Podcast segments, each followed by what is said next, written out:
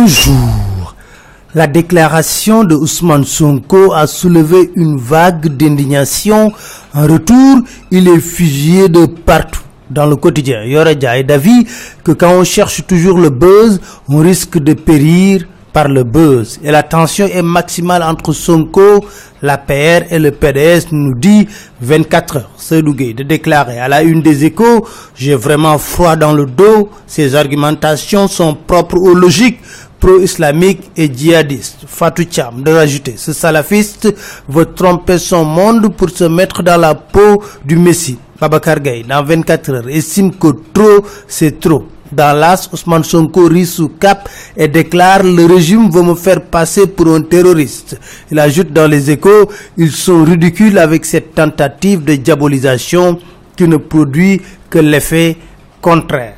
À la une de l'observateur, Oumar Sarr est de combat. Le secrétaire général adjoint du PDS assène ses vérités, que c'est exactement ce qu'est une séparation politique pour avoir milité et quitté le RND et le PLP. Les trahisons de Suleiman Denendjaï, Modou Diagne Fada et de n'ont pas affaibli le PDS. Il faut se débarrasser des Moustapha Nias. Ils sont des lèpres de notre démocratie. En tout cas, Walfadjiri nous dit, les responsables libéraux sont en train de choisir leur camp dans cette crise. Site quotidien s'intéresse à la longévité et à la pérennité de la coalition présidentielle.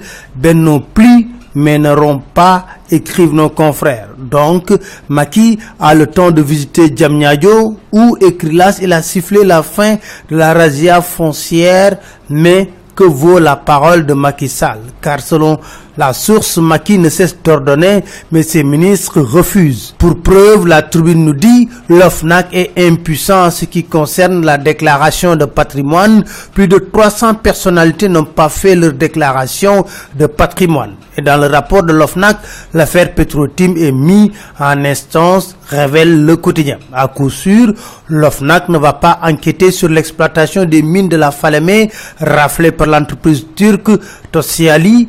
Enquête parle de surprise turque, ce qui a soulevé l'ire de Pierre Atepa Goudiabi, qui, à la une Dakar Times, se dresse contre Maki et ses Turcs, une entreprise turque épinglée dans tous les pays où elle a eu à s'implanter. L'autre meurtrier de Mariam Sagnan, Salou Boy, est tombé à Tamba, révèle les échos. Il tentait de quitter le pays. Il a été pris à 17h hier avec le téléphone portable de la victime. Il a avoué être le co-auteur du meurtre et nié avoir participé au viol. Soudan-Sénégal, les Lions sont à trois points de la qualification écrit Tribune Sport.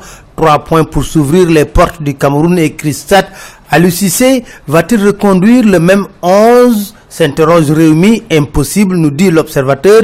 Après Ganegay, Sadio déclaré forfait. Et pour Alucissé, le moment est venu pour les jeunes de se montrer. C'était tout, merci. Très bonne lecture à tous.